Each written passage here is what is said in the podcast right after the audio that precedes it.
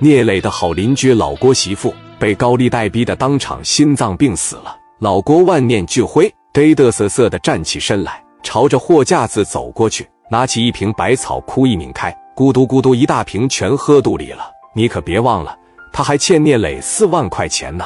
老郭嗓子食道当时给烧烂了，无论如何痛苦都喊不出声。紧接着就是五脏六腑也开始灼热起来，这眼珠子鼓起来，嘴里、鼻子里、耳朵都开始淌西瓜汁。两口子几分钟就全扔屋里了。对面那些人啊，在屋里边坐着，当时就得寻思了，那这一把指定是起效果了。现在我估摸着呀，应该正打电话给咱筹钱呢，咱多待两天再拿四万块钱再走。人言可畏，这个新闻在整个这条街上就传开了。卖农药的那老郭，这姑娘不知道咋的了呀？让人把那裸裸照片啥的贴满墙啊！你不知道啊？不知道我给你讲讲来。那照片这样的那样的全都有。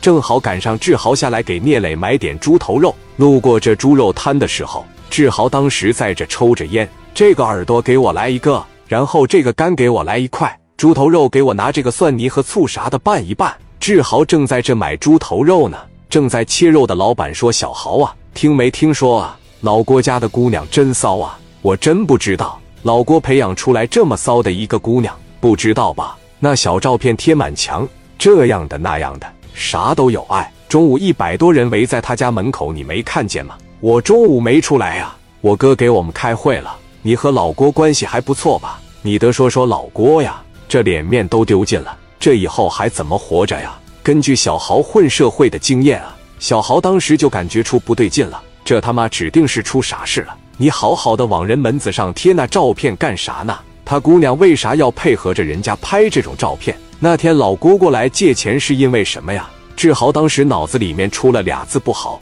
拎着这猪头肉往老郭他家里边来。等来到门口这块的时候，志豪看着门子上面全是胶水，而且还有点照片遗留下来的痕迹来。老郭大哥。老郭大哥，嫂子，嫂子，这大下午的你关什么门呢？志豪敲了一分多钟没人开，志豪啪的一脚给门踢开了。眼前的这一幕让志豪为之震惊，紧接着给门趴着一关，志豪当时就闻到了一种特别难闻的气味。老郭，老郭，嫂子，嫂子，一摸老郭身上冰凉，一摸他媳妇身上冰凉，在这掐了半天人中，摸摸一点心跳都没有了，这还能救过来吗？志豪砰的一下坐地下了，拿着电话打给聂磊：“魏哥，咋了？小豪哥，你上老郭这来一趟来。老郭两口都没了啊！老郭两口子都没了，死屋里了。你赶紧下来啊，哥，看看怎么事啊？行，我知道了。”聂磊领着手底下四大金刚，蹭蹭这就下来了。等来到老郭这屋里的时候，看到眼前这种景象，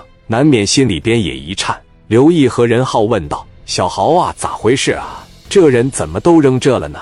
哥，刚才我出去买肉的时候，我就听人说了，老郭他姑娘好像是咋的了，让人拍了一堆裸裸的照片贴在门上了。你说老郭昨天又找咱借钱，问他干啥，他也不说。这么一考虑的情况下，整不好他姑娘在外边出事了，不是在外边借钱了，就是在外边赌博了，要高利贷的上门了。老郭这边没有钱，找咱们拿了四万，应该是要高利贷的难为他们了。为了吓唬他们，逼他们还钱，然后呢，把之前拍好的相片就贴他家门上了。聂磊其实真是打心眼里边心疼。那么聂磊会怎么做呢？